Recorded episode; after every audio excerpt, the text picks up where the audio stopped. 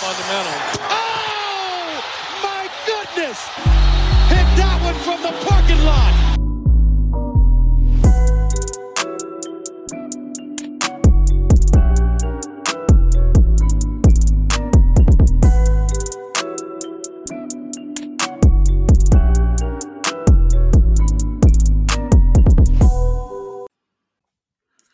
Yes, Freunde, herzlich willkommen zurück bei Vom Parkplatz.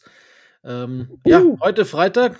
Ihr könnt euch wahrscheinlich denken, warum. Die Trade Deadline war gestern 21 Uhr mitteleuropäischer Zeit. Das heißt, danach ist nichts mehr am Gehen für die Saison, außer Buyout Market und Co. Und ich meine, der ist dann natürlich präsent. Da kommen wir bestimmt gleich auch noch ein bisschen zu. Aber erstmal normale Dinge. Hallo. Lino, grüß dich. Grüß dich auch, Len. Ja, nice, dass wir es hinkriegen. Ich würde sagen, ja, gut getimed. Jetzt ein paar Stündchen nach der Trade Deadline. Gestern 21 Uhr, ist ja immer recht dankbar Absolut. für Mitteleuropäer wie uns.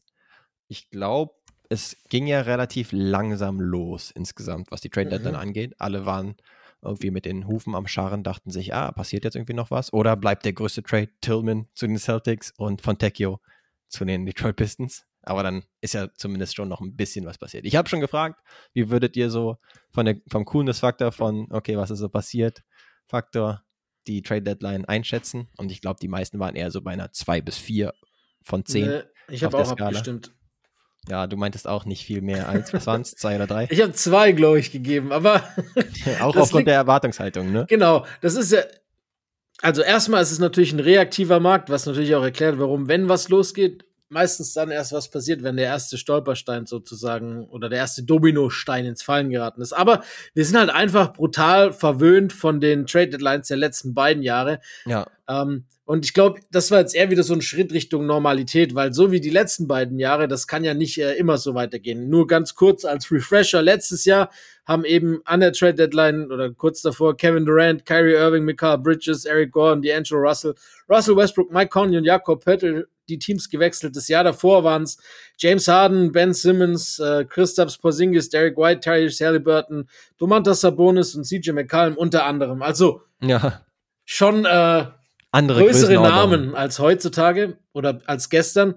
Und das hat natürlich letztes Jahr auch dazu geführt, dass die, diese, ja, dieses NBA-Landscape bezieh- beziehungsweise das Season-Landscape sich einfach auch geändert hat, dass das äh, Dinge geschiftet waren, dass Ja. auf einmal Teams äh, favorisiert waren, die davor gar nichts irgendwie, äh, die, ja, die, die keiner auf dem Zettel hatte oder die keiner auf dem Zettel haben sollte.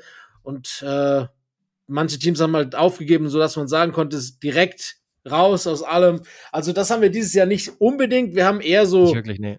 Nuancielle Verstärkungen, die schon das ein oder andere Team wirklich stärker machen, Ja, aber die jetzt nicht äh, die NBA-Landschaft quasi zum Beben gebracht haben. So sage ich Nee. jetzt mal. ich würde auch sagen, auch dein Average US-Sportverfolger vielleicht auch in den Staaten oder sowas, der wird sich denken, hm, was ist denn bei den Lakers passiert? Hm, was ist denn bei den Golden State Warriors passiert? Und da können wir ja antworten, nicht sonderlich viel. Da musst du halt schon ein bisschen mehr diehard NBA-Fan sein, dafür, dass du halt auch diese bisschen kleineren Moves irgendwie wertschätzen kannst. Und wenn du zum Beispiel an den äh, an die Spitze der Western Conference schaust, dann kannst du ja da feststellen, dass sich da nicht allzu viel getan hat. Ja, ein, zwei Teams haben sich vielleicht äh, verstärkt, ein bisschen marginal vielleicht. Und selbst im Osten at the top, ja, da gab es ein Team, was vielleicht auch dazu gehören kann. Gerade natürlich nach der Trade Deadline mittlerweile zur äh, Spitze des Ostens. Aber ansonsten so äh, deine Standard-Contender für den Osttitel, die Celtics und die Bucks, haben ein bisschen was gemacht, aber jetzt halt nichts absolut Verrücktes. Dementsprechend muss man schon ein bisschen, wie du sagst, nuancierter rangehen und ein bisschen mehr reinschauen. Aber das machen wir gerne. Das machen wir auf alle Fälle. Da sind wir gerne für zu haben.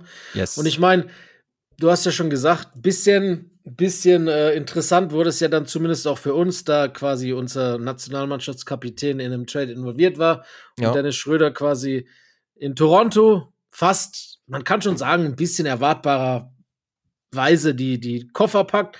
Wo Mhm. es hingeht, war weniger über, über erwartbar, meiner Meinung nach, weil Ja. die hatte ich jetzt nicht auf dem Zettel für den Dennis Schröder-Trade, aber Mhm. fangen wir einfach damit an. Komm, wir sind ein deutscher, deutschsprachiger Podcast und Ja. reden wir jetzt eben über den MVP der letztjährigen Weltmeisterschaft. Why not? Ähm, ja, und der ist jetzt der in äh, New York, genauer gesagt in Brooklyn, Brooklyn Net, ein neuer äh, Brooklyn Net. Ich finde Color Scheme technisch, ich finde die Jerseys eh immer clean, passt's ganz gut. Also die, die ersten Jersey Swaps, die man so gesehen hat, finde ich ganz geil. Ja. Ähm, ja, von der einen, von der größten Stadt Kanadas in die größte Stadt der USA. Er kommt ganz gut rum, ne, was jetzt auch die Städte angeht. Aber Abseits immer nur Oklahoma City große Städte. bis sind immer große. Städte, ja. Kann er nach der Karriere auf jeden Fall alleine schon städtetechnisch, wo er so gewohnt hat, ein bisschen was erzählen. Komm, macht so- Atlanta, Boston, LA, alles schon dabei gewesen. Er macht dann, so Reiseblogs. Ja, genau. Im Nachhinein. Oder so Story, Fremdenführer. genau, Storytime mit Dennis Schröder. Genau, mit, mit so einem, wie in Hollywood, weißt du, diese, diese Cabrio-Busse, dass man dann so. Und auf ihrer Rechten sehen Sie das und das. genau. Und dann, wenn Sie hier genau schauen, ah, da bin ich damals auch immer ein- und ausgegangen ähm, beim Trainingsgelände. Nee, aber ja, ansonsten ich würde auch sagen, so Takeaway-Message könnte vielleicht sein, ja, den allergrößten Wert hat jetzt Dennis Schröder derzeit nicht unbedingt in der Liga, würde ich sagen. Einfach Ja. auch, wenn du drauf schaust, okay, was war jetzt der Gegenwert? Denn die Brooklyn Nets wollten halt gerne Spencer Dinwiddie loswerden Ja. und haben sich dafür jetzt Dennis Schröder geholt. Ich glaube, viel war da halt auch finanziell bedingt. Dennis Schröder hat jetzt noch diese Saison und nächste Saison Vertrag Ja. mit seinen, ich glaube, 13 Millionen nächstes Jahr zum Beispiel noch. Mhm. Spencer Dinwiddie hingegen nur noch einen auslaufenden Vertrag diese Saison. Ich glaube, das ging dann halt auch, was die Raptors angeht, in die Richtung, ah, okay, wir wollen halt ein paar Leute diesen Sommer schon bezahlen, vielleicht auch äh, Kelly Olynyk, den sie sich auch noch geholt haben und dann Leute wie Quickly zum Beispiel. Das heißt, wir haben eher Interesse daran, dass wir jetzt mehr auslaufende Verträge, Verträge diese Saison haben und bei den Nets zum Beispiel dann eben Ben Simmons, der 25 ausläuft, der natürlich einen großen Vertrag hat und da passt es dann ein bisschen besser mit der Timeline von Dennis Schröder Vertrag. Ja, und ansonsten würde ich sagen, Dennis Schröder hat ja jetzt nicht gar keine Rolle mehr gespielt bei den Raptors, ne? Nö, nö, und das würde ich jetzt nicht. auch nicht bei den Nets erwarten, sondern würde auch denken, dass er, er ist ja insgesamt so ein Spieler, entweder zweiter oder dritter Guard in der Rotation, Ja. egal ob jetzt als Starter oder von der Bank, kriegt er seine 25 bis 30 Minuten und macht seine Sache eigentlich mehr oder weniger gut. In letzter Zeit lief es halt bei den Raptors nicht mehr ganz so gut, würde ich sagen, und auch insgesamt die Quoten zum Beispiel sind jetzt nicht alles überragend oder sowas diese Saison, aber es war auch verblüffend, wie ähnlich die Sets zum Beispiel von Dinwiddie und äh, Schröder waren, also dieser 1 zu 1 Swap. Da dachte man sich, okay, wem ist da jetzt so sehr geholfen? Aber dann war es wahrscheinlich schon eher ein bisschen finanziell bedingt. Absolut, äh, wie du gesagt hast, die Raptors wollen im Sommer 100% Emmanuel Quickly bezahlen und äh, brauchen Flexibilität, auch für andere Spieler. Äh, das ist deren Trajectory, deren Richtung. Bei den Nets, äh, du hast schon angesprochen, geht es dann eher um, um ein Jahr später und äh, auch um meiner Meinung nach ein Upgrade, weil Dennis Schröder ist der bessere Guard im Vergleich zu Spencer Dinwiddie, auch wenn du sagst, die, die Stats sind relativ ähnlich diese Saison Ja. alles im allem ist Dennis Schröder der bessere Guard, vor allem weil er auch Mhm. defensiv noch äh, besser ist als Dinwiddie. Das darf man nicht vergessen. Äh, ich glaube, er bekommt eine gute Rolle bei den Nets, wahrscheinlich eine größere, als er sie jetzt äh, die letzten Wochen hinter Quickly bei den, bei den Raptors hatte. Ja. Diese 25 bis 28 Minuten, die wird er wahrscheinlich bekommen. Vielleicht startet das sogar neben Simmons oder wenn Simmons jedes zweite Spiel pausiert, was ja, die schonen ihn ja immer noch und bringen ihn ja langsam wieder zurück nach seiner Rückenverletzung Ja. dass halt dann äh, Schröder definitiv den Starter hat, auch so ein bisschen Playmaking mit reinbringt. Das ist schon noch nicht schlecht. Sind wir ehrlich, für, für, für ihn macht es jetzt äh, Playoff-technisch nicht einen großen Unterschied. Der geht zwei Siege und ein Platz nach oben, glaube ich, Ja. im, im, im Ranking. ja. Aber weder Raptors noch Nets werden dieses Jahr großartig Neues machen. Und wenn alles, alles richtig, richtig super läuft, dann fliegen sie halt in der ersten Runde raus. Aber mehr ist halt einfach nicht drin Nee, als genau. äh, ein Play- Play-in-Platz. Im besten Falle dann halt ein Play-in-Sieg, was auch schon sehr fraglich ist mit diesen Teams momentan. Punkt aus. Die Genau. Nets haben jetzt, ich würde halt auch sagen, es ist halt ein bisschen schade für Dennis Schröder, ne? dass Ja. Genau. er vielleicht jetzt nicht bei einem ambitionierteren Team untergekommen ist. Das hätte ich ganz gern gesehen bei ihm. Meinetwegen wieder bei den Lakers oder sowas. Die sind halt eher im Spotlight, als dass sie jetzt sportlich derzeit so krass sind. Let's face it. die sind eher im aber- Spotlight.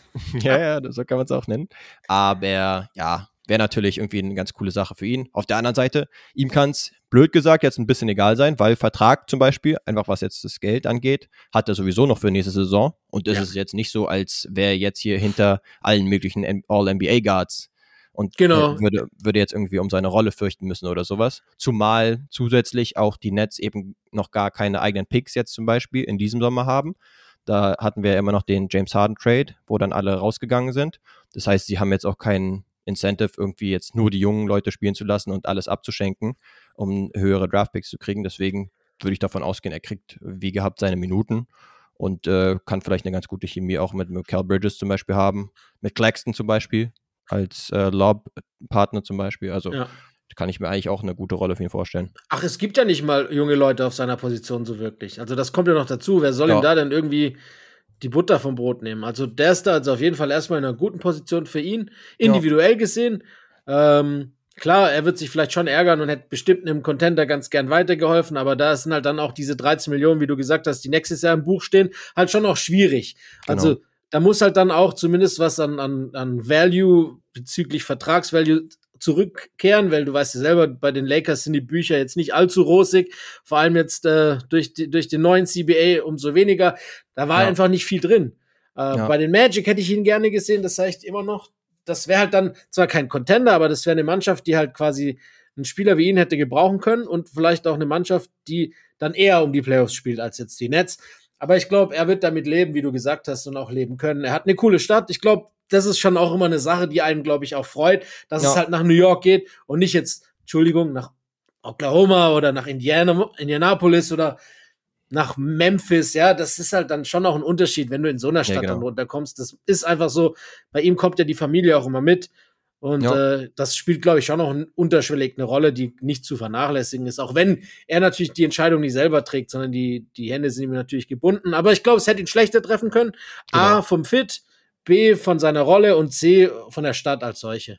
Ja, genau. Ich glaube, letzte Saison oder insgesamt kann man es vielleicht so sagen, okay, würde jetzt noch ein bisschen ge weniger Geld verdienen äh, zum Beispiel bei den Lakers war er ja auch für ein Minimum, Veteran Minimum angeheuert worden.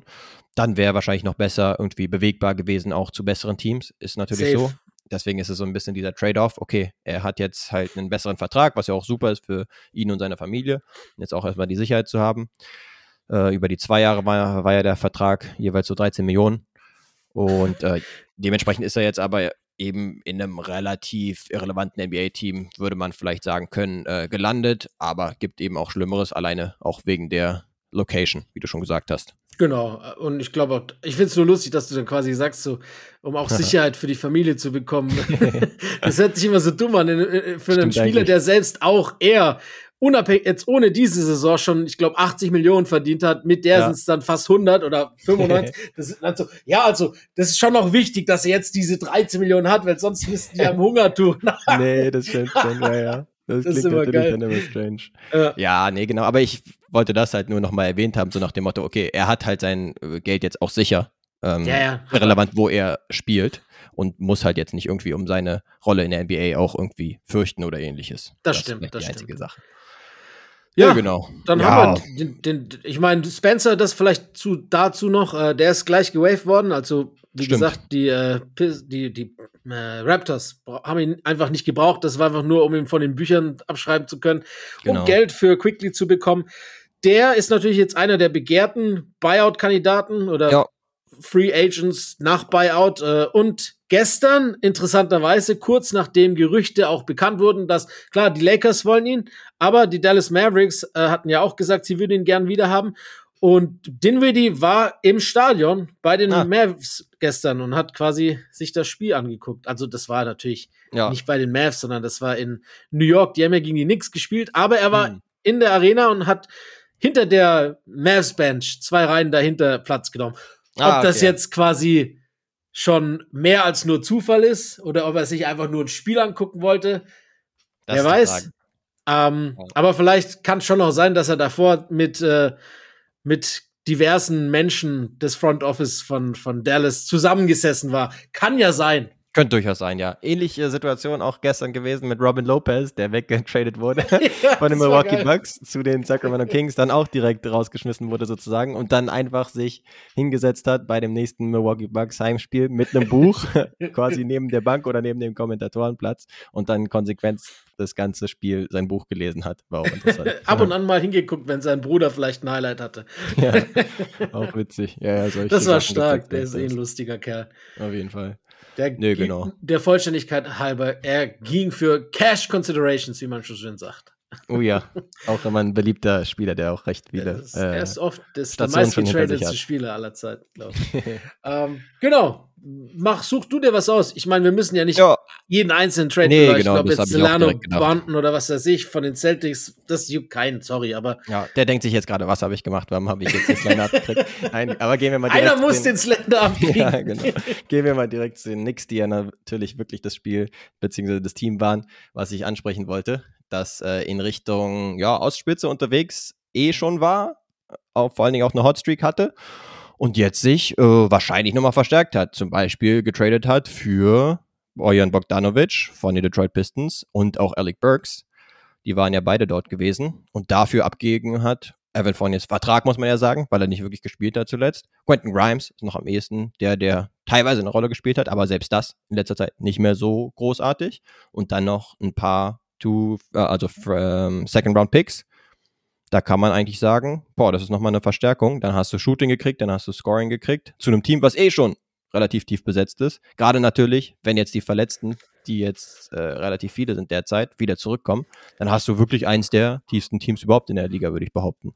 Absolut. Von, von der Tiefe des Kaders sind sie da jetzt ziemlich weit vorne dabei. Und das war auch ein Move, der sie auf alle Fälle weitergebracht hat. Da brauchen wir nicht drüber diskutieren. Das ist ein ja. super Trade für sie gewesen, vor allem, weil es halt schon auch super günstig war, in Anführungszeichen. Wenn man überlegt, dass sie halt im Endeffekt keinen einzigen First dafür benutzen mussten und ja auch schon davor echt gut äh, zugeschlagen hatten mit OG, der jetzt leider mit einer OP mindestens drei Wochen erstmal raus ist. Das dauert dann doch länger als ursprünglich gedacht, weil da ja. Knochenstücke aus dem Ellbogen rausgenommen werden müssen. Ähm, Randall soll nach dem All-Star-Weekend wieder zurückkommen, aber unabhängig davon sind die Knicks ja trotzdem gut in Form. Ja. Und ähm, die Jungs passen mit und ohne die beiden Verletzten sehr gut rein. Das ist halt auch bisschen, es ist Spacing, es ist Shooting. Die Knicks sind, glaube ich, immer noch eins der schlechtesten oder sogar das schlechteste Drei-Punkte-Team äh, und nehmen die wenigsten oder machen auch die wenigsten Dreier. Das ändert sich jetzt natürlich auch ein bisschen. Äh, und das nicht nur durch Bogdan Bogdan, äh, äh, Bojan Bogdanovic, der einer der besten Dreierschützen der Liga ist, sondern auch Burks wirft diese Saison über 40 Prozent. Das darf man nicht vergessen, ne? Das ja. geht manchmal unter bei dieser ganzen Pistons, äh, Dreckssaison, dass da schon noch ein paar individuelle Spieler dabei sind, die eigentlich fähig sind, Basketball zu spielen. Mhm. Ähm, und beide können auch mehr als nur Dreier werfen. Also Bojan ja. kann auch ziehen, der kann auch zum Korb ziehen und, und Burks kann auch als Secondary Ballhändler agieren, was ein bisschen gefehlt hat nach dem, äh, nach dem Abgang eben jetzt von, von Quickly zu den Toronto Raptors in dem, in dem letzten Trade. Also ja, von daher genau. verstehe ich schon die Moves und das bringt die Knicks auf jeden Fall weiter. Das bringt Breite, das bringt im Endeffekt auch einen super guten Sixth Man oder wie auch immer sie es dann nennen, wie du es ja. nennen magst, breit sind sie. Aber ich finde trotzdem muss man ein bisschen den Ball flach halten, weil manche jetzt schon sagen, oh, das sind sie jetzt äh, zu den Containern aufgeschlossen. Ganz im Ernst, ich sehe keine einzige Chance, dass sie die Celtics auch nur irgendwie schlagen in der sieben-Spiele-Serie. Sie haben jetzt, sie contenten jetzt für einen Spot in den Conference Finals. Yes. Das gebe ich. Da sind sie dabei. Auch einfach, weil es bei den Bucks überhaupt nicht läuft, immer noch, also vielleicht noch weniger jetzt mit ja. Doc und, und äh, weil die Embiid-Situation in Philly ein großes Fragezeichen hat, ähm, sind sie auf jeden Fall ein Kandidat für die Conference Finals, was ja für nix Standards schon echt ein Riesenerfolg war. Ja. Und äh, das ich bin sogar so weit zu sagen. Ich bin sogar so weit zu sagen, ey, Stand jetzt würde ich sie für das zweitbeste Team im Osten halten. Okay, ja, da gibt es ein paar What Ifs, du hast es auch teilweise schon angesprochen. Milwaukee Bucks zum Beispiel werden wahrscheinlich besser werden, noch mit Fortlauf der Saison. Äh, auch wenn man jetzt Doc Rivers vielleicht nicht so äh, für den besten Coach hält, aber allein schon, was irgendwie die Chemie zwischen Janis und Dame zum Beispiel angeht und dass sie auch noch einen Move zusätzlich gemacht haben. Dann haben wir noch die Sixers. Ja, die sind halt derzeit auch angenockt, einfach weil Embiid nicht da ist. Haben aber auch ein, zwei Moves gemacht. Können wir auch noch drüber sprechen. Machen wir auch. Cleveland genau. darf man nicht, fliegt unterm Radar, die sind Dritter. Genau, merkst du daran, dass ich jetzt die auch noch nicht direkt erwähnt habe, obwohl sie äh, extrem am Streaken sind. Ja, aber wenn du halt die Chance hast, Bogdanovic zu holen, der ein großer Shooter ist, ne? auch noch genau. Gardemaß hat und dann Burks, der ja, halt, okay, vielleicht ein bisschen eine zu große Rolle hatte, beziehungsweise jetzt nicht so eine große Rolle haben wird bei einem richtig guten Team, aber trotzdem ein fähiger Spieler ist, dann kannst du schon sagen, okay, die haben sich nochmal verbessert und ergibt ja auch Sinn, dass sie jetzt sozusagen relativ all-in gehen für diese Saison, weil ja, die jetzt derzeit so gut drauf sind. Warum sollte man es nicht machen? Ne? Und dann ist es ja wirklich auch eine Sache, dass man sagt, boah, die Knicks waren lange Zeit eine relative Lachnummer in der Liga, auch was so das Front Office mhm. anging. Und jetzt mittlerweile haben sie das sich da ordentlich zugeben. gemausert und machen wirklich stabile Moves. Also da kannst du jetzt nicht sagen, ich meine, der Outcome wird man eh noch sehen müssen, auch wie das äh, so zusammenpasst, wenn dann alle auch zurück sind, wie dann die Minutenverteilung ist und so. Aber ein schlechter Move war es auf keinen Fall auf dem Papier. Nee, es macht sie auf jeden Fall besser und es macht sie günstig besser. Also das war ein super Move, Punkt. Nicht nur auf dem Papier, sondern ich bin mir auch sehr sicher, dass sich das auf, auf, aufs Spielgeschehen auch auswirkt, positiv. Ja. So gut, dass du es auch ansprichst. Ich bin sowieso seit das neue Front Office und, und alles äh, am Start ist mit Leon Rose seit Übernahme von ihm, ist das wirklich viel, viel, viel, viel besser geworden. Die Knicks davor waren halt so impulsgesteuert, äh, wir sind ein Big Market, wir müssen und müssen und müssen und es hatte nie Hand und Fuß und es war immer so überstürzt und komische Entscheidungen und Verträge, die man nicht bräuchte und das ist echt fundiert und die bauen jetzt schon seit mehreren Jahren ein Team auf, das immer, immer besser wird und stetig besser wird und ja. sie machen keine impulsiven Entscheidungen, sondern schauen auch, was langfristig Sinn macht.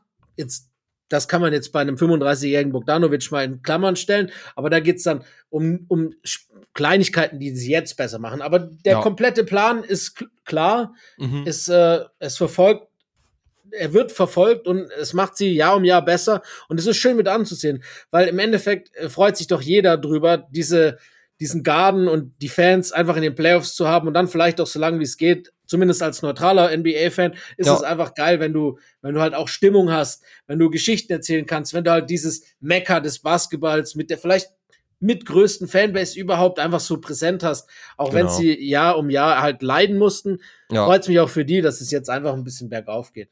Ich sag auch, dass es cooler ist, wenn die Knicks halt gut sind, ne? Also wir haben es zum Beispiel letztens auch gesehen bei dem Spiel, wo dann Jalen Brunson als All-Star announced wurde. Das Hammer. war halt eine richtig geile Atmosphäre, inklusive mhm. einem knappen Spiel am Ende, wo er dann Big Plays macht und so weiter. Yes. Also das hast du ja wirklich in kaum anderen NBA-Arenen. Deswegen bitte relevanten Basketball auch bei Nixheim spielen in Zukunft. Und so geht die Tendenz, glaube ich, hin. Aber guck mal noch ganz kurz dazu. Ähm, ja, ich möchte jetzt ihn nicht slammen und so. Ich liebe ja Brunson, aber er ist mhm. nicht der beste Spieler in der Playoff-Serie, wenn es jetzt gegen die Celtics geht, wenn es jetzt gegen die Bucks geht. Punkt. Ist er nicht. Nee, genau. Bei den Bucks ist halt höchstens die Sache, ne? Klar ist ein Janis besser, auch ein Dame würde ich für einen besseren Spieler halten. Ja, doch, würde ich schon noch. Aber ja, trotzdem ist es ja auch noch so, dass du auch noch andere Teams hast. Und insgesamt kommt das Team, beziehungsweise die Knicks kommen ja auch übers Kollektiv primär. Ne? Das ja, ja, ja das, aber in den Playoffs brauchst du halt umso mehr diese speziellen Führung, diese, diese spielentscheidenden Spieler. Das ist er in der Regular Season, kann er es in den Playoffs sein, da habe ich halt noch ein Fragezeichen dahinter. Ja, da hat das teilweise auch schon gezeigt, aber ist halt damit jetzt noch nicht extrem Ja, letztes Jahr ne? war er stark, aber es hat halt genau. trotzdem nicht gereicht, um weiterzukommen. Das meine ich. Ja, sie haben erstmal ja die Cavs besiegt, die halt wirklich gar nicht klar kamen aber dann noch weiter sind sie jetzt nicht gekommen. Ja, aber ich würde halt derzeit würde ich jetzt in einem Tier sozusagen im Osten schon die Celtics sehen und danach würde ich schon halt die ja. Bucks, die Sixers und die Knicks würde ich da so im nächsten Tier sehen. Da bin ich dabei. Und Miami wahrscheinlich, weil Miami. Ja. Also nicht, weil sie die Leistung zeigen, um sie in dieses Tier zu hieven, sondern ja. weil wir halt wissen, was kommt, wenn Playoffs anfangen. Es ist so. Es tut mir leid, ich, ich mache den Fehler nie wieder und mache ihn auch nicht jetzt zu sagen, nee, äh, die einzige Mannschaft, die aber für mich ist es trotzdem fast eine Geburt. Und dieses Jahr glaube ich es auch. Also ich kann mir nicht vorstellen, dass eine andere Mannschaft diesen Osten holt als die Celtics stand jetzt. Kann ich mir nicht vorstellen. Ja. ja Außer. Auch nicht nee. aber, aber sagen wir mal so. Gehen wir zum nächsten über. Du, wir haben ja schon die paar Container im Osten, dann bleiben wir einfach. Äh, guck mal kurz ja. einmal auf Philly. Ähm, die haben sich nämlich auch verstärkt und zwar mit Buddy Hield. Äh, oh, endlich ja. ist es passiert.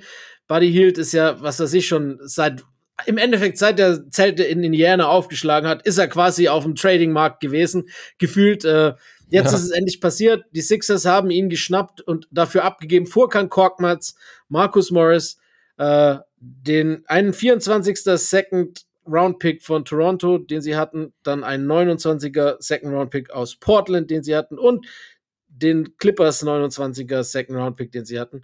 Ja. Ähm, also drei Seconds und ein paar Roleplayer, die sowieso überhaupt gar keine Rolle gespielt haben. Im Endeffekt mhm. fast umsonst für einen Spieler, von dem man eigentlich die letzten Jahre immer gedacht hat, der bringt mehr. Da ging es auch mhm. um Firsts und so weiter und so fort. Also der Return, klar, ist auch dadurch bedingt, dass der Vertrag ausläuft, aber der Return ist jetzt nicht so, dass ich als Indianer sagen würde, oh, das ist ein geil erfolgreicher Trade für uns. Finde ich irgendwie nee. ein bisschen weird, dass sie ihn dann Stimmt. so verscherbeln. Bisschen aber für die, für die Sixers ist es ein super, super Neuzugang. Das ist vielleicht einer der besten äh, für mich sogar einer der besten Trades oder Moves überhaupt in der letzten, ja. seit gestern zumindest. Mhm. Äh, es auch aus zweierlei Gründen. Zum einen zeigt es mir auch irgendwie, dass zumindest im Front Office der Glauben und die Hoffnung besteht, beziehungsweise mehr als nur die Hoffnung, äh, sondern eher der Glauben daran ist, dass Embiid zu den Playoffs zurückkommt. Weil das würde diesen Move noch viel mehr erklären. Ja. Zum anderen äh, macht sie es ja auch ohne Embiid konkurrenzfähiger mit Buddy Hield im Vergleich zu dem Ramschmaterial, das jetzt weg ist, ja. um eben relevant zu bleiben, weil es schon ein bisschen slumpy war, die letzten Spiele ohne Embiid, da sah schon nicht so gut aus. Aber sie haben jetzt halt einen Spieler, der vielleicht einer der besten Dreierschützen aller Zeiten ist. Das sage ich einfach so, weil es auch stimmt. Der ist immer unterm Radar. Ist so ein brutal guter Shooter. Ähm, und äh, ja, ich glaube auch, dass das äh, ganz geil. Mit Embiid ist es halt geil für Spacing. Ja. Ohne muss ich mal schauen, wie es mit, mit Maxi zusammen funktioniert. Aber ich kann mir dann auch schon vorstellen, dass halt dann Maxi wieder mehr Primary Ballhändler wird und halt dann auch mehr Optionen hat als jetzt. Die letzten Spiele ohne Embiid war er schon ein bisschen so mit seinem Latein fast am Ende, weil er einfach noch nicht so weit ist, Kopf einer Mannschaft zu sein über einen längeren Zeitraum alleine. Und da hat jetzt ein bisschen Co-Unterstützung und ich finde es echt ein guter Move wenn Embiid zurückkommt, umso besser, weil das macht sie dann echt stark für die Playoffs. Und sonst, ja, wer weiß, was die Zukunft bringt, ne? Ja, yes, genau. Ich würde auch sagen, also ich erinnere mich halt an JJ Reddick zum Beispiel auch zusammen mit Joel Embiid. Das hat ja auch damals gut funktioniert mit Handoff-Geschichten und so weiter. Ich habe das Gefühl, bei Healed ist oft so, dass er halt in irgendwelchen so Double Screen Alignments und sowas eingesetzt wurde und dann rausgepoppt ist, auch für Dreier. Da wird sich äh, Nurse auch ein paar Sachen vielleicht aus Indiana anschauen und ihn da, glaube ich, auch schon, auch ohne Embiid ganz gut involvieren können in der Offense. Ähm, und wenn dann Embiid zurück ist, dann kann es auch spannend werden, ne? In den Playoffs, weil da hat man jetzt Hield, ich glaube, entweder noch gar nicht oder bisher wenig gesehen. Ähm, da ist man ich mal Ich glaube tatsächlich, ist der Spieler mit der längsten Playoff-Streak aller Zeiten. Der hat noch nie ein Playoff-Spiel gespielt. Ja, meine ich auch mitgekriegt zu haben. Irgendwie sowas in die Richtung. Und dann ist halt die Frage, defensiv ist es jetzt nicht gerade sein Steckenpferd ähm, wie gut er da so funktionieren kann, aber das ist schon noch ein bisschen Zukunftsmusik. Insgesamt würde ich auch sagen, positiver Move der Sixers. Und ja, auch ein bisschen Head-Scratching für die Pacers, wieso du jetzt eben nur diese Second-Round-Picks für ihn kriegst. Ja, schon, schon irgendwie ein bisschen verständlich, weil sein Vertrag auslief und es ja irgendwie im Halbjahrestakt spätestens dann auch immer irgendwelche Trade-Gerüchte um ihn gab. Deswegen ist jetzt auch irgendwie langsam an der Zeit, dass er äh, getradet wird, aber macht halt die, Six, äh, die Pacers schon schlechter in der Gegenwart, würde ich sagen. Ja. Weil das Shooting schon sehr wichtig war von ihm, der auch echt viele eingenetzt hat. Immer. Absolut. Ähm, vor der Saison nur dazu äh, mhm. äh, hat er 545 Spiele in seiner Karriere gespielt, ohne einmal in den Playoffs zu spielen. Sechster All-Time. Aber ich glaube, er hat jetzt diese Saison, ich hab, müsste kurz rechnen, aber es sieht gut aus, dass er ja. Omri Caspi überholt hat. ähm, und äh, Fünfter oder Vierter jetzt sogar ist auf der Liste. Na, siehst du mal. Und dann kann er sich mal freuen, wenn jetzt nicht alles komplett schief läuft in Abwesenheit von dem Beat, dass er dann mal Postseason spielen kann. Äh, Play-in äh, sollte dann hoffentlich auch dafür reichen. Ja, aber wie äh, gesagt, laut, äh, ja, laut Definition. In der, mit der Formkurve und dem relativ, ja, sagen wir mal, siebten Platz, der auch noch umkämpft ist, könnte ich mir schon vorstellen, dass sie ohne Embiid auch auf den siebten Platz abrutschen oder auf den achten. Mm, ähm, ja, stand jetzt sind sie drei Spiele noch vor genau. dem siebten zumindest, aber ja, Embiid ist ja wirklich noch eine Weile draußen, ne? Die müssen sich ein ja, bisschen ist ja neu noch nicht mal sicher. Und, und, genau. und ob sie dann, wenn Embiid nicht zurückkommt, definieren. dann weiß ich nicht, ob die Streak nicht weitergeht. Ja, das wäre natürlich. Also, weil, weil ohne Embiid in den Planes ja, das ist dann halt tough. Ne? Das ist halt tough. so, wie als würde jetzt Janis äh, wegfallen bei den Bucks oder als würde irgendwie Nikola Jokic wegfallen oder sowas. Ne?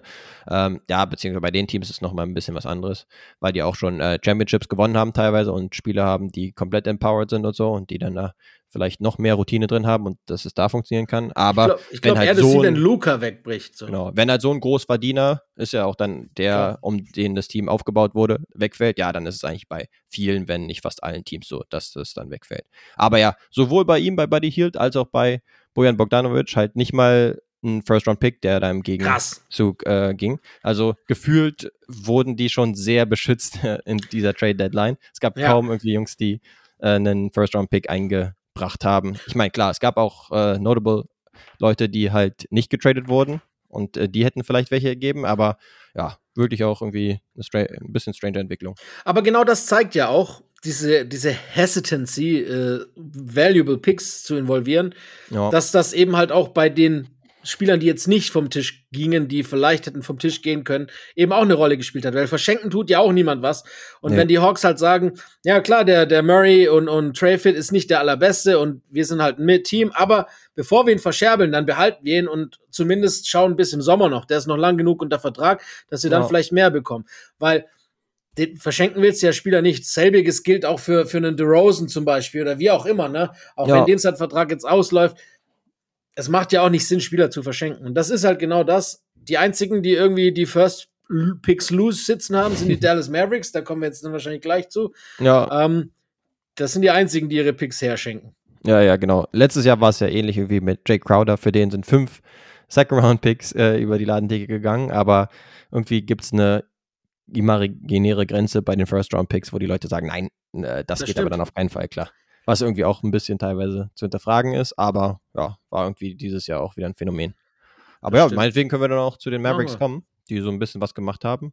Einmal ja bei den Washington Wizards äh, Gafford geholt haben. Ja. Und dann aber, würde ich sagen, der größte Move äh, des Abends für sie, PJ Washington. Ah, ich finde den Gafford-Move besser. Haben.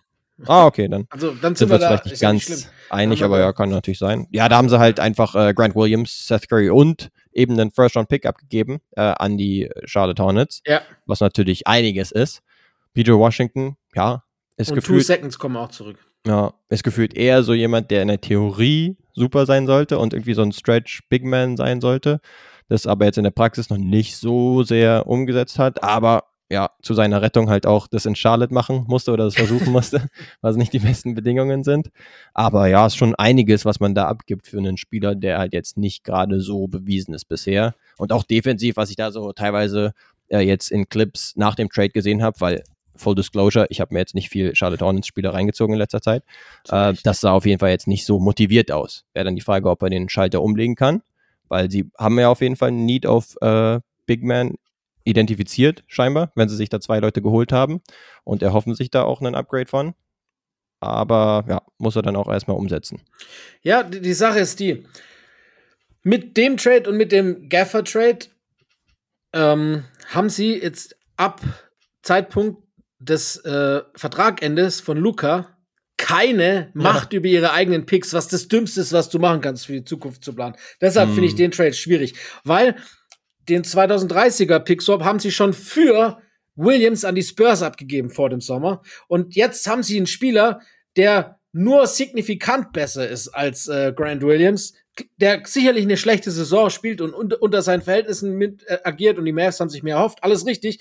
Aber ja. jetzt tauschst du diesen Spieler gegen einen Spieler, der vielleicht ein minimal besserer Fit ist, aber nicht wirklich ein viel besserer Spieler ist, was man auch am Gehaltsvolumen der beiden sieht. Die verdienen zwei Millionen unterschiedlich und beide haben neue Verträge gehabt dieses Jahr. Mhm. Und, und gibst dazu bisschen Tiefe ab. Gut, das können wir ein bisschen vernachlässigen, weil Seth ist egal. Aber halt wirklich wieder einen First für die Zeit nach Lukas Vertrag und äh, dafür, dass du den 30er Pickswap schon abgegeben hast, was ja eigentlich mit in diese Kalkulation gehört, was du für Grant Williams jetzt quasi abgibst oder was du für, für PJ Washington bezahlst, ist mehr als nur das, sondern da gehört ja das dazu, was du eben für Grant Williams bezahlt hast. Und äh, ja. das, das macht die Mavs vielleicht ein bisschen besser, aber es macht sie nicht so viel besser, dass sich das irgendwie rechnen wird. Weil, sind wir ehrlich, klar, er ist, er ist vielleicht positionsbedingt auch einfach durch längere Hände, äh, Arme, bisschen größer, äh, passt auch besser rein als in diese, in diese Vierer-, Fünfer-Rolle, die Williams ja oft spielen musste, weil die Mavs ultra dünn waren ähm, auf den Positionen und verletzungsgeplagt. Ja, aber das macht sie nicht irgendwie besser. Da, deshalb finde ich, Grant Williams macht sie äh, nicht Grant Williams, äh, Daniel Gafford macht sie besser, weil er noch mehr diese Rolle ausübt, die sie brauchen, aber auch nicht zu dem Preis. Also ich bin Fan, dass die Spieler da sind und es macht die Mavs besser, aber nicht zu den Preisen, die sie bezahlt haben. Verstehe ich einfach nicht, dass sie jetzt quasi vor allem das sind nicht die Spieler, die Luca dazu überreden lassen, dann nochmal zu verlängern und zu sagen, ich bleib da. Ich habe da echt eine Chance auf den Titel bei den Dallas Mavericks. Ja, ja, Hast das, du nicht. Das zeugt schon ein bisschen von Verzweiflung, dass sie eben komplett so. ihre Zukunft abgeben, sozusagen, für relativ mittelmäßige Spieler. Let's face it. Ne? Selbst ein Daniel Gafford ist ein ganz guter Rim-Running-Finisher. hast du aber halt auch schon einen Lively, der das halt besser macht. So, dann hast du halt noch einen zusätzlichen Big Man, der nur auf Big spielt und jetzt auch nicht äh, nach draußen spaced oder sowas. Da ist in der Theorie halt dementsprechend PJ Washington, der eigentlich von draußen werfen sollte oder können sollte, das aber jetzt bisher noch nicht so gut umgesetzt hat. Ja, könnte aber da ist jetzt ja kein Dreier. Also, also ja, ich, ist halt jetzt sozusagen so ein Verschnitt von, ja, oder ein größerer Dorian Finney-Smith, der aber halt auch nicht so willig äh, den Dreier wahrscheinlich nimmt. Und defensiv hat er nicht. vielleicht Anlagen oder sowas, aber hat er bisher noch nicht umgesetzt. Aber wahrscheinlich waren sie schon auf der Suche nach eben einem großen Flügel slash einem Power Forward ja. oder sowas ja. der theoretisch da funktionieren könnte. Und ja, Luca reißt schon viele Lücken. Und da könnte halt auch so ein Spieler, der bisher halt wirklich in einer Kacksituation war, könnte dann ein bisschen mehr aufgehen, als er das vorher tat. Aber es ist halt schon relativ große Wette darauf, inklusive was du dafür abgegeben hast und auch für, für Gafford. Aber er ist doch, er, für mich ist das kein 3D-Spieler, also im keinsten, im keinster Weise. Ähm, das ist für mich eher einer, der, der äh, so um die Paint und in der Midrange zu Hause ist. Und defensiv sowieso nicht. Also, das ist für mich eine Misskalkulation der Mavericks. Äh, vielleicht strafen sie mich Lügen, wer weiß, ne? Ich bin, also ich mein, viele Dinger lässt er zumindest fliegen, ne? Also er ist immer so, ja. man kann zum Beispiel schauen, äh, pro 100 Ballbesitze, wie viel Dreier er da so mhm. los wird und da wird er halt teilweise so seine 8, 9 Dreier los und ja, das, das dann halt wenig. bei so, ja, so 36 Prozent vor drei Jahren oder vor, vor letztes Jahr. Jetzt ja. die letzten beiden Jahre halt so 35 und dieses Jahr 32 Prozent, ne? Und mhm. dann setzen sie vielleicht drauf, okay, wenn er jetzt wide open ist, dann kann er vielleicht dann doch äh, die Dinger besser einnetzen.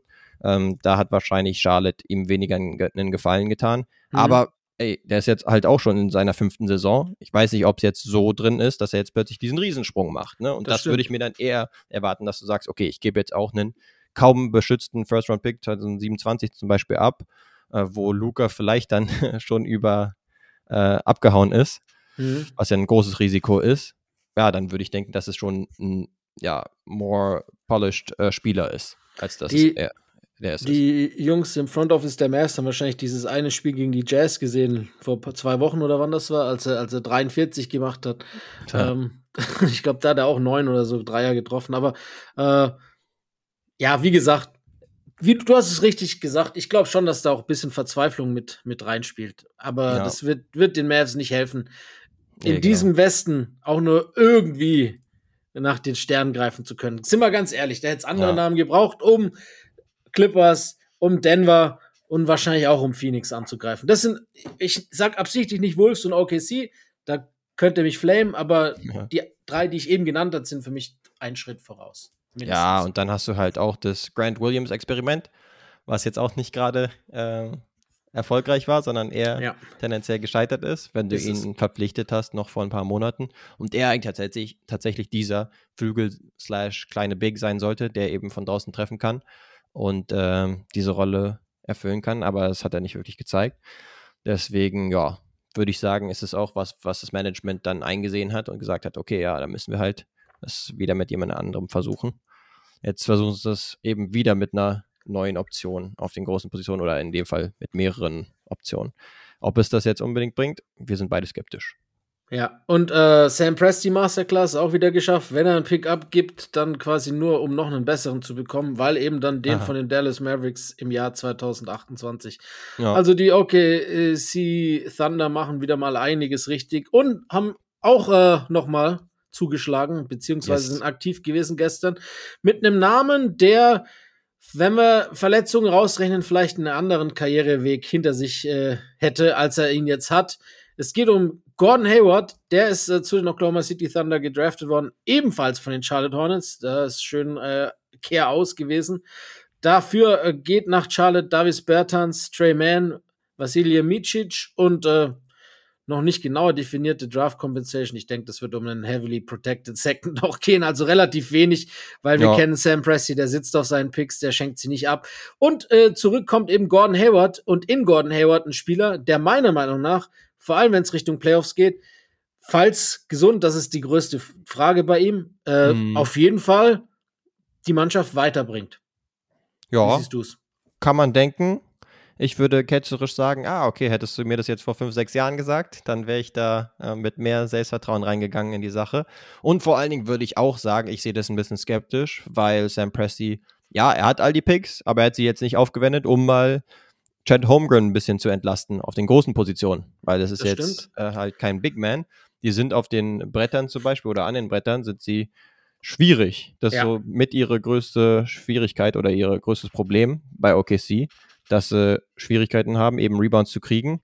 Und Chad, wissen wir alle, ist halt nicht unbedingt der körperlichste, beziehungsweise der, der jetzt die meiste Masse mitbringt. Das heißt, alleine um ihn irgendwie auch so ein bisschen zu konservieren, wäre es eigentlich nicht verkehrt, da irgendwie noch ein bisschen was aufzuwenden, um irgendwie mal einen Big Man, der ihn unterstützen kann und ihm ein paar Minuten ähm, abnehmen kann, zu holen. Das haben sie eben nicht gemacht. Stattdessen haben sie jetzt Gordon Hayward geholt. Bei ihm bin ich halt auch skeptisch. Ja, diese Saison hat er jetzt gar nicht so extrem viel aussetzen müssen äh, im Vergleich zu seiner Karriere in letzter Zeit, zumindest muss man sagen. Aber ja, man kann vielleicht ketzerisch sagen, man muss fast die Uhr danach stellen. Zumindest wenn man jetzt auf die Vergangenheit schaut. Ja, in der Theorie, beziehungsweise jetzt auch diese Saison, wenn er gespielt hat, ist er halt ein großer Flügel, der punkten kann, den Ball ja. bewegen kann und äh, keine schlechten Dinge auf dem Court macht. Gesundheit ist natürlich die große Frage. Ja. Der könnte zum Beispiel auch eher eine Gefahr von draußen zum Beispiel sein, als es jetzt ein Josh Giddy ist. Da könnte er vielleicht ein paar Minuten von ihm nehmen. Aber den hat man zum Beispiel jetzt auch nicht weggetradet, einen Josh Giddy. Also man baut ja auch äh, zumindest ein Stück weit weiterhin auch, auch, auch, noch auf ihn. Das heißt, ja, ich würde das Ganze jetzt irgendwie nicht mega kritisch, aber jetzt auch nicht so positiv sehen. Also ich sehe es sehr, sehr positiv. Da sind wir ein bisschen anderer Meinung, weil ich finde, ja. er passt perfekt rein in die Rotation. Für das vor allem, was sie halt abgegeben haben. Für Mädchen tut es mir ein bisschen leid, ähm, weil er ja gesagt hat, wenn er geht, schon jahrelang, ne, hat er immer gesagt, wenn er jemals äh, zur NBA geht, er hätte schon Bock, aber dann halt nur zu einem Team, äh, wo er auch irgendwie um die Playoffs mitspielen kann und, und äh, eine Rolle hätte. Jetzt ist er bei einem, eines der schlechtesten Teams gelandet und es ist einfach nicht gut gegangen. Mhm. Obwohl er ja die letzten Wochen teilweise sogar Minuten, einige Minuten gesehen hat und auch nicht schlecht war. Allerdings, äh, hier ist Hayward das große Prunkstück, weil eben, du hast schon angesprochen, klar, es ist jetzt nicht der Big oder der Secondary Big, den sie noch gebraucht hätten. Bin ich voll und ganz bei dir. Deshalb habe ich sie auch vorhin nicht äh, aufgelistet in diese Top-Favoriten im Westen, weil da fehlt es mir einfach ein bisschen äh, an Tiefe. Aber was eben Hayward bringt, was zum Beispiel sowohl Lou Dort als auch Josh Giddy nicht bringen, was, weshalb ich auch glaube, dass er dann einige Spiele in den Playoffs closen wird, ist eben, dass wenn äh, das im Vergleich zu eben den beiden genannten, dass halt die Verteidigung viel, viel wachsamer bei ihm sein muss, viel enger an ihm dran sein muss, ähm, weil eben, eben die Gefahr besteht, dass er halt auch scoren kann. Von außen, im Drive, viel mehr als die anderen beiden. Ja, ja, so kann man es natürlich sehen, wenn man es positiv sieht, was äh, bei dir der Fall ist. Ich würde halt sagen, ich muss tatsächlich sogar nochmal zurückgehen und muss sagen, ja, selbst die Verfügbarkeit war diese Saison bisher nicht toll. Hat nee, bisher nee, die Hälfte, nicht. genau, die Hälfte der Spiele hat er absolviert. 25 von 50. Seit 26. Also, Dezember ist er raus. Genau, da kannst du auch jetzt nicht sagen, okay, man kann voll auf ihn setzen. Ja, du hast jetzt nicht viel abgegeben. Du bist auf all deinen First-Round-Picks äh, sitzen geblieben. Congrats. Ähm, man könnte aber eben argumentieren, ey, dieses Team ist schon so gut, dann mach doch zumindest jetzt äh, einen Move und äh, gibt zumindest schon mal einen Spieler oder einen Pick weg, auch einen äh, wertvolleren Pick, ja. um wirklich auch diese Saison noch mehr anzugreifen. Weil Hayward, ja, ich gebe dir recht, er ist halt ein Spieler, den du schon offensiv respektieren musst. Aber selbst den Dreier lässt er jetzt nicht sonderlich viel fliegen. Er nimmt kaum äh, Würfe von der Dreierlinie äh, pro Spiel, sind es zum Beispiel zweieinhalb. Ja, also da ist jetzt nicht die. Charlotte. Genau, ist nicht die crazy Gefahr. Aber naja, ich meine, das ist ja schon dann irgendwie eine Gewohnheit, die du dann hast, dass du den, das Ding eher nicht so fliegen lässt, sondern eher, bei ihm ist es eher so, dass er Post-Up-Situationen dann mal hat oder so oder ganz gute Drives und so. Das Driving-Ding würde ich auch sagen, dass ja äh, OKC sowieso ein Team ist, was sehr viel äh, zum Korb zieht. Und da passt er ziemlich gut rein. Aber ansonsten, ja, sehe ich es schon relativ kritisch wegen der Gesundheit eben.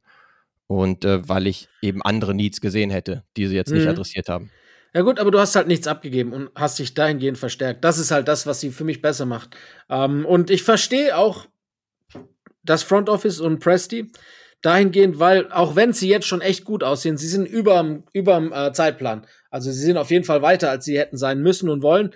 Und ich glaube, dass sie halt einfach das systematisch weiterbauen. Und sie sagen sich, dieses Jahr war auch auf dem Markt gar nichts, was uns jetzt in diese, auch wenn es jetzt gerade so ausschaut, als ob wir sogar um Platz 1 kämpfen, sie wissen auch, dass, ähm, dass sie nicht der Favorit auf den Titel im Westen sind. Punkt. Das wissen sie genauso, das wissen wir, das ist in den Playoffs nun mal anders. Es ist quasi das Rookie-Jahr von Chad Holmgren. Alle anderen Leistungsträger sind noch super jung, sind noch äh, längerfristig gebunden. Und ich glaube, aus dem Grund machen sie keine überschnellen Reaktionen und keine impulsiven Entscheidungen, sondern verfolgen weiter ihren Plan. Und wenn ja. das passt, dann ja, aber nicht zu jedem Preis. Und wen hätten sie denn jetzt Also wer wäre auf dem Markt gewesen, der ja. sie auf der Big-Position so viel weitergebracht hätte, mit Abstrichen von vielleicht Xavier Tillman, der das sicherlich gut getan hätte. Unbedingt ein Xavier Tillman, der hätte natürlich sie äh, rübergebracht. nee, aber ansonsten, ja, wenn, dann wären halt solche unrealistischen Leute wie Lauri oder sowas waren so ein bisschen mhm. ähm, angesprochen worden. Aber dann hättest du halt nicht einen First-Round-Pick, sondern schon einige deiner First-Round-Picks abgeben genau. Und dann ist die Frage, ähm, ob man das jetzt auch an Sam Prestys Stelle an unserer, also aus unserer Perspektive gemacht hätte. Ähm, vor allem, weil er jetzt gar nicht unbedingt so verfügbar war. Und dann hättest du jetzt vielleicht zurückgeben müssen in Richtung Pascal Siakam oder sowas, ob du da vielleicht die Pacers hättest überbieten können damals oder sowas. Haben sie dann halt nicht gemacht. Vielleicht auch aus nachvollziehbaren Gründen. Aber ja, ich hätte schon ganz gern gesehen, dass sie ein bisschen mehr machen. Aber naja, Gordon Hayward mal wieder bei einem relevanten Team. Mal sehen, ob er gesund bleibt. Wir hoffen es natürlich eigentlich. Ja, das letzte Mal, als er bei einem relevanten Team war, hat es, glaube ich, acht Minuten oder wie lange hat das gehalten? Oder Nur. drei? Weißt du noch? Wir lieber nicht dran zurückdenken. Oh, das war heftig. Ja, das war mit einer der schlimmsten Momente, die man so on-court gesehen hat. Das war wirklich unschön, Mann. Das war, mm. das, oh, ja, also Mies. jeder, der es nicht weiß, Lasst's, googelt's so. nicht. nee, genau. Ich habe nichts gesagt. Er ja, auch gar nicht in Boston. und ich würde auch sagen, wir gehen auch weiter zu einem Team. Schnell weiter. Genau. Was man jetzt noch erwähnen konnte, man muss es jetzt nicht zwangsläufig, aber die Raptors haben zum Beispiel Olenek jetzt noch ja. von den Jazz sich geholt. Team Canada. Da war, genau, da würde ich sagen, Team Canada, genau, ist das eine Takeaway, dass sie ja da jetzt schon einige gesammelt haben, inklusive RJ Barrett zum Beispiel und jetzt Olenek dazukommt. Äh, jetzt fehlt noch ein Shea, äh, müssen sie doch easy kriegen das können. Nicht wirklich. nee, aber ansonsten, ja, haben sie halt zum Beispiel auch äh, einen First-Round-Pick abgegeben an die Jazz. Ja, der ist jetzt nicht der beste, aber trotzdem, ja, das ist halt so ein Ding, dass man da als Management sagt, okay, ich gebe jetzt einen First-Round-Pick ab für Olinik, der ziemlich alt ist. Ah, okay, zusätzlich auch noch OJ Agbaji, der vor anderthalb Jahren erst noch einen First-Round-Pick war, nämlich ja. der 14. Pick okay, so kann man es dann auch wiederum spinnen. Aber man denkt sich bei den Raptors irgendwie schon ein bisschen, okay, das ist ja jetzt wirklich ein Move, wo man sagen würde, okay, äh, das soll das Team dann tendenziell schon wieder verstärken. Auf der anderen Seite haben wir aber gesagt, sie wollen eher in Richtung tendenziell Tank gehen, wenn überhaupt dann irgendwie noch im Play-In oder sowas äh, Rennen unterwegs sein. Also das war ein leichter Head-Scratcher, würde ich sagen. Ja, also sagen wir so, ähm, ich verstehe es schon ein bisschen, weil ähm, sie brauchen also das ist jetzt die Akbaji-Seite, der spielt eine furchtbare Saison, aber hat ja schon noch letztes Jahr und auch teilweise diese Saison immer wieder Ansätze gezeigt, dass er doch schon auch ein guter Spieler sein könnte, wenn es mal klickt. Mhm. Ähm, aber sie brauchen halt unbedingt auch äh, mittlerweile noch einfach Spielermaterial. weil jetzt ist es nee, wirklich dünn mittlerweile geworden. Spätestens dann, seit sie jetzt auch noch Dennis abgegeben haben, äh, wird es sonst ein bisschen knapp. Ähm, ja. Olinik verstehe ich auch nicht ganz. Also ich finde, er spielt eine super gute Saison, er ist super äh, effizient auch von draußen, hat gutes Volume, gute Dreierquote. Ja. Aber das wäre eher so ein Move gewesen, den ich bei einem Contender erwartet hätte, dass ich mir den hole oder so. Nee, genau. Also ich, das, was du gesagt hast, ich verstehe es. Genau. Ich meine, Olenek ist halt wirklich ein Spieler, den du dir gut vorstellen kannst bei einem guten Team. Selbst genau. die Jazz sind ja ambitionierter jetzt diese Saison, würde ich fast sagen. Okay, jetzt nicht mehr. Ähnlich auf. Ja, jetzt haben sie halt noch von Tecchio und äh, Olenek abgegeben eigentlich äh, Teil ihrer guten Lineups teilweise. Aber ja, irgendwie ein bisschen weirder Move gewesen. Aber ansonsten, ja. Also, das ist auf jeden Fall ein weirder Move. Ein Move genau. würde ich aber trotzdem noch gern besprechen, weil ich finde, der, den haben wir noch nicht erwähnt und der ist für mich auch einer der, der äh, weitreichendsten tatsächlich. Vielleicht ja. ein bisschen unterm Radar, aber ich finde, das ist perfekt vom Fit. Und zwar äh, Royce O'Neill zu den Phoenix Suns. Äh, finde ich ein hervorragender Trade für die Phoenix Suns. Äh, mhm. Framework sieht so aus: Die Nets bekommen Keita Bates, Diop, Jordan Goodwin und drei Seconds. Die Grizzlies, die involviert sind, bekommen äh, Metu, Watanabe, einen Pickswap und die Suns eben Royce O'Neal und David Roddy. Damit haben die Memphis Grizzlies nochmal einen Vertragsspieler weniger und eigentlich nur noch äh, 10 Days und Hard Hardship Tens und, und Two-Way-Player. Aber um die geht's auch gar nicht. Ich finde, dass das ein hervorragendster Pick für die Suns ist, der irgendwie genau das ist, was sie noch gebraucht haben, finde ich, um, um so ihre Top 6 äh, zu, zu finishen. Er ist vielleicht nicht mehr so schnell, wie er mal war, ja. ähm, aber er ist immer noch ein, ein mehr als fähiger 3D-Spieler, der äh, denen schon genau das gibt, was sie, glaube ich, äh, brauchen und auch so einer, der dann für die Playoffs wahrscheinlich relativ wichtig ist. Von daher, ich finde, das macht das Team, das jetzt gerade sowieso an Wind dazu gewinnt, weil auch die Big Three das erste Mal über längere Zeit zusammen spielen können und, und Biel gerade ganz gut ausschaut auch. Ja. Das ist wirklich so ein Piece, das, glaube ich, fast noch gefehlt hat, wenn es halt dann wirklich hart auf hart geht und, und du halt Mannschaften hast, äh, ja, wie auch immer. Er ist halt auch ein guter Spieler, der dann auch im Switch noch gut verteidigen kann. Er ist ja. vielseitig. Ich finde es ein super Move und äh, nicht nur wegen dem Move, sondern auch einfach durch die Leistungen mittlerweile habe ich die Phoenix Suns schon irgendwie wieder so im entfernten Contender-Range mit, mit aufgenommen, muss ich okay. ehrlich sagen. Ja, du sagst zum Beispiel auch deutlich mehr als die Dallas Mavericks, ne? Bei denen du eher. Ja, doch, kein Vergleich. Auch mehr als die, auch, auch mehr als OKC und auch mehr als die Wolves, für mich. Sind ah, okay, sie gerade so die drei, wenn es Richtung Playoffs geht, hinter Denver und den Clippers, die ich auf 1 und 1 habe, weil ich nicht weiß, wer ja, Wenn, ja ich, ich meine, bei den Suns ist ja wirklich so. Ne? Die haben die Big Three und sie wollen halt sich einspielen über die Regular Season. Genau, ne? Und genau. das war halt nicht wirklich möglich teilweise. Teilweise waren sie dann auch am Staucheln. Es gab Anpassungsschwierigkeiten und so. Und dann haben wir ja eh gesagt, sie haben jetzt nicht wirklich noch viel Möglichkeiten übrig, um jetzt noch wirklich äh, auch teurere Rollenspieler dazu zu holen oder sowas. Und jetzt haben sie so on the margins, haben sie es ganz gut gemacht. Inklusive jetzt ein paar Leute abzugeben für jemanden wie Royce O'Neill, der eigentlich echt ein guter Spielertyp ist, halt für die Playoffs, damit jetzt KD auch defensiv nicht zu schwierige Matchups nehmen muss, ne? Und dann jemanden, der halt wirklich relativ traditionell 3D ist, weil er die Dinge auch für drei fliegen lässt und das auch bei ganz guter äh, Percentage. So ist es. Ja, also wie gesagt, äh, für die Suns ist es ein Top-Deal gewesen. Ach, einen müssen wir noch, einen müssen wir noch, haben wir vergessen. Ja, ich habe auch noch zwei. Ah, okay. Von zwei Einer Guards, ist wahrscheinlich sagen, der ne? gleiche. Ne? Und Pat Patrick Beverly. Beverly, richtig. Yes, der selbst angekündigt hat, dass er getradet wird. Auch lustig, ne? Genau. Dass, dass das in seinem eigenen Podcast angekündigt hat. Genau, als neuerdings Podcaster seit dieser Saison. Aber ja, ich würde auch sagen, also erst habe ich den so ein bisschen ignoriert, den Move, aber dann dachte ich mir so, ah, okay, wait, kann ja eigentlich nicht schaden. Sie brauchen definitiv äh, Perimeter Defense und das ist ja das, was Patrick Beverly jetzt schon seit einem Jahrzehnt plus ähm, den Teams, wo er dann unterwegs ist, gibt ist auch jetzt öfters schon gewechselt, muss man sagen, in letzter Zeit. Ich glaube, irgendwie sechstes Team in den letzten, was habe ich gelesen, 20 Monaten oder sowas. Also der Mann kommt auch gut rum. Aber ja, das ist ja wirklich eine klare Schwäche von den Bugs, dass sie am Perimeter wenig ja. verteidigen können. Und dann hilft halt jemand, der da zumindest laut ist und genau. viel Einsatz zeigt. Und dann vielleicht auch im Lockerroom dann ein Faktor ist, wenn sie jetzt irgendwie eine Losing Streak haben oder mhm. so, der dann halt sich nicht zu schade ist, mal auf den Tisch zu hauen. Das ist ein guter Punkt, weil du sprichst schon an. Er ist jetzt nicht der On-Ball, Lockdown, Defender, den sie bräuchten im Backcourt. Das war er noch nie. Da, er ist immer über andere Aspekte gekommen über sein Hustle, über Energie. Na klar, er ist so ein bisschen pesty. Er ist das, er macht, glaube ich, Gegner bisschen aggressiv und verrückt und, und zwingt sie so mehr zu federn als durch seine eigentliche Defense. Er ist jetzt kein All-NBA-Talent oder sonst, also Defensive Talent oder auch zumindest schon lange nicht mehr. Und mhm. großes Problem meinerseits ist immer noch, ich kann mir nicht vorstellen, dass er und Dame halt einfach, ob der Size einfach zusammen auf im Backcourt. Das ist so, beide halt einfach, äh, Dame sowieso der schlechteste Point Guard Verteidiger überhaupt in der ganzen Liga.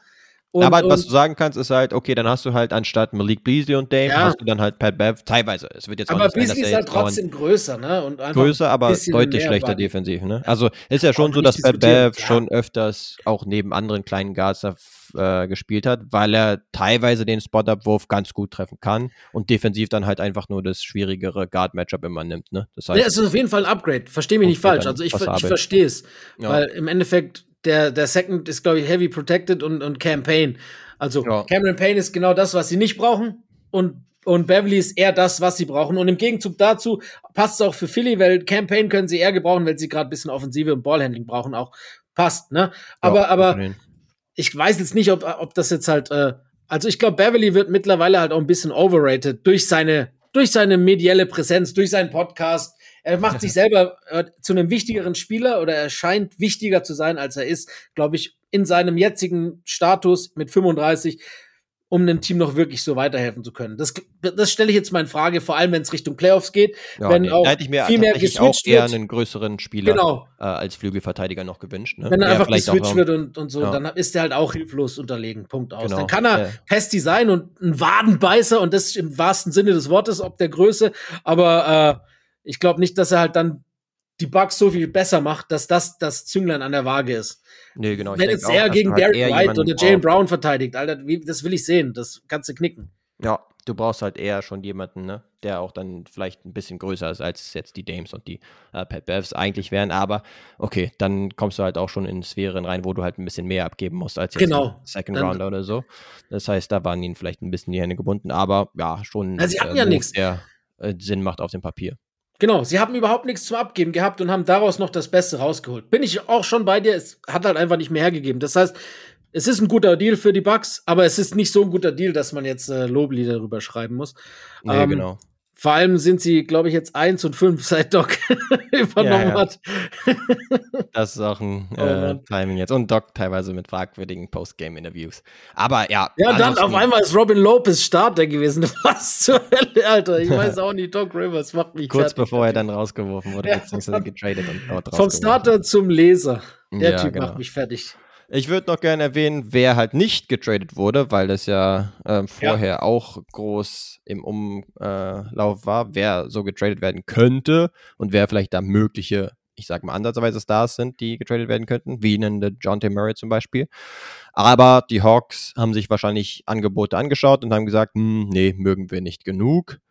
Es gab ja zum Beispiel von The Athletic äh, Jovan Buha, der meinte, dass die Lakers D'Angelo Russell, Hochofino, äh, ihren First-Round-Pick und dann noch zusätzliche Second-Round-Picks wahrscheinlich irgendwie angeboten haben für Murray, aber das war den Hawks scheinbar nicht gut genug. Und dann haben sie sich gesagt, na, behalten wir ihn. Er ist ja auch jemand, der einen ziemlich äh, guten Vertrag hat zumindest. Ja, wir haben ihn jetzt gedangelt. Alle wissen, dass wir ihn tendenziell eher loswerden wollen, als dass wir jetzt eine große Zukunft sehen, was den Backcourt Trae Young und äh, Murray angeht. Aber das können wir dann auch nochmal im Sommer versuchen. Ähnliches gang, äh, galt dann wahrscheinlich für Bogdan Bogdanovic, der auch so ein bisschen äh, in den Rumors unterwegs war. Aber die Hawks sind dann letztendlich eben keine Seller gewesen. Ja. Ja, genau. Und äh, keine Bayer waren die Lakers und die Warriors und ja. auch die Bulls, die keine Seller waren, vielleicht noch das erwähnt. Ja, die Bulls sowieso sehr hesitant. Die haben einmal einen Trade gemacht vor drei Jahren und seitdem nicht mehr. Mhm. Aber ich glaube, da wäre eher was passiert, wenn eben halt diese Zach Levine-Situation anders gelaufen wäre. Jetzt mit der OP und allem Saison aus macht das halt keinen Sinn mehr. Das wäre vielleicht was gewesen. Ja. Ähm, Polinka hat gestern noch gesagt, äh, ich kann kein Haus kaufen, das nicht zum Verkauf steht. Zu, zu den Lakers äh, zu den fehlenden Transaktionen der Lakers. Ich bin mal gespannt, wie lange äh, es dauert, bis LeBron dann tatsächlich Darwin Ham rausschmeißt, weil das dann sein letzter Move ist, den er noch machen kann.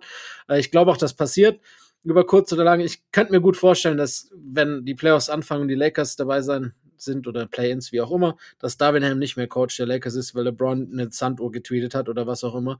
Genau, ähm, das ist die Frage, ob LeBron jetzt irgendwie ansatzweise zufrieden ist oder er sich eigentlich gedacht hat, okay, jetzt müssen halt Trades folgen beziehungsweise ja, was er letztendlich. Ich will da jetzt nicht zu sehr treat. Nee, äh, das machen wir dann ähm, anders auch. Das kommt, ich glaube, das kommt noch eine eigene Folge. Aber genau, ist halt die Frage, äh, was er damit meinte oder ob er jetzt nach der Trade Deadline irgendwie da ansatzweise zufrieden ist. Weiß Ansonsten halt noch ein Bruce Brown, der halt auch viel gehandelt ja. wurde, ja. Äh, beziehungsweise gehandelt wurde.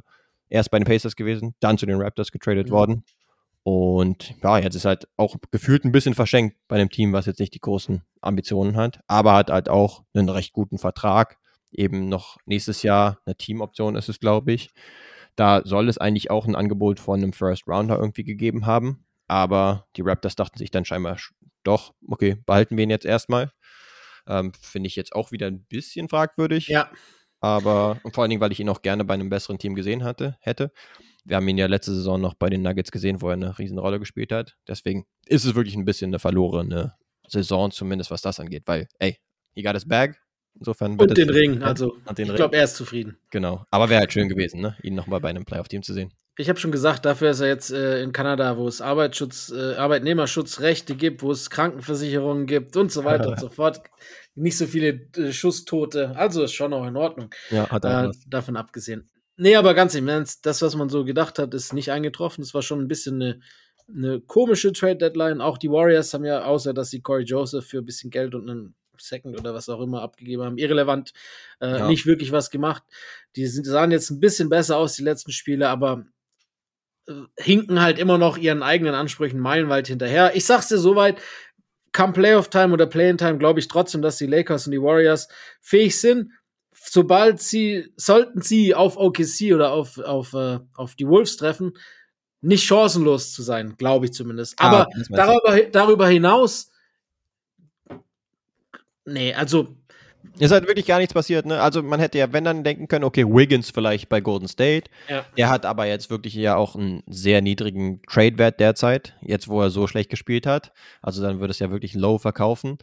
Ja, da gab es zum Beispiel Gerüchte um Caruso, und da kann man dann wieder zu den Bulls gehen, die ihn dann letztendlich als unverkäuflich. Äh, Erst recht nicht zu den Lakers. Haben. Die machen keine Deals mit den Lakers. Okay, ja, das zusätzlich vielleicht dann auch noch. Aber bei den Bulls, da ist es wirklich sehr head-scratching, dass sie niemanden abgegeben haben, sondern einfach sagen: Ah, dieses Mid-Ass-Team, mit dem gehen wir jetzt weiter und versuchen jetzt nochmal äh, irgendwie aus der unteren Position im Play-In ja, nochmal irgendwie in der Erstrundenserie zu erreichen. Das Schlimmste also, sollte eigentlich nicht deren Ambition sein. Und dann gibt doch einen Caruso ab, äh, der so. jetzt gerade so ho hohen Wert hat. Meinetwegen auch einen Drummond, kriegst du vielleicht noch einen Second für oder so. Ja. Und selbst der Marder Rosen, der läuft ja jetzt aus, beziehungsweise sein Vertrag läuft aus. Er spielt ja ziemlich gut. Nur ist dann halt die Frage, ob du ihm dann wieder einen Vertrag anbietest und dann wieder ein ähnliches Team hast, was halt ein sehr tiefes Ceiling, äh, Ceiling hat. Das, das äh, Schlimmste, was du als NBA-Team sein kannst, ist mit. Und das sind sie halt seit fünf Jahren mittlerweile. Mittlerweile. Äh, da ist auch nicht mehr drin. Mhm. Und äh, ich verstehe es auch nicht. Ich, ich meine, das ist halt so die Reinsdorf-Handschrift. Solange der Laden läuft und Gewinn abwirft, ist ihm, glaube ich, egal. Und er möchte auch nicht riskieren, dass halt sein Gewinn äh, bei einem Rebuild dann vorhanden geht. Deshalb ist für ihn mit, glaube ich, gar nicht so schlecht. ähm, für Fans, für Mannschaft, für Chicago halt ein Graus. Aber es sieht halt mehr als Unternehmen. Ja, kann man sehen, wie man will. Ja. Es gibt andere, die aggressiver an die Sache rangehen. Mhm. Und äh, deswegen gibt es andere Teams, die halt dann belohnt werden. Ich meine, sind wir ehrlich, selbst das vielleicht zum Schutze von ihm. Der Markt war halt wirklich nicht so, dass jetzt äh, auch so viel hergegeben wurde. Plus kommt noch dazu, dass der nächstjährige Draft-Jahrgang auch nicht so geil gesehen wird. Ähm, und dann halt ein Rebuild einzuleiten, wäre vielleicht auch nicht ideal. Das heißt, es ist schon noch, äh, spielt schon noch eine Rolle. Und Caruso wirst du auch im Sommer noch gut los, davon abgesehen. Weißt du, also ich kann schon ja. noch verstehen. Auf der ja, ich meine, sein Wert ist jetzt nicht so viel passiert derzeit ist. extrem hoch, ne? Weil er ja sogar von draußen jetzt derzeit ziemlich gut Ja, trifft. der ist gut. Und es ja lauter Teams gibt, die sagen, okay, der ist so ein Def Defensive Stopper und dann auch offensiv mittlerweile okay genug, dass er ganz gut auch in äh, Playoff-Situationen spielen kann. Ja.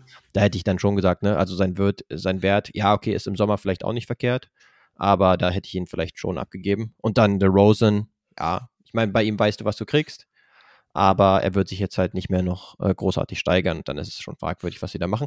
Jetzt bei den Lakers ist vielleicht noch die Aktion, dass sie nochmal, weil sie halt einfach die Lakers sind, über äh, den Buyout aktiv werden können. Dinwiddie zum Beispiel. Ne? Äh, der sitzt ja bei Dallas schon in, in, der, in der Bank.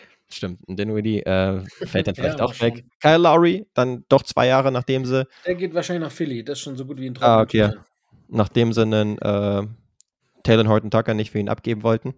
Hätte ich jetzt gedacht, wäre das vielleicht noch ein Thema. Nee, der Wilhelm ja. ist ja seine Heimatstadt und äh, das soll wohl bei einem Buyout, der jetzt die Tage kommt oder der jetzt wahrscheinlich jede Sekunde kommt, äh, dann wohl gen Philadelphia gehen.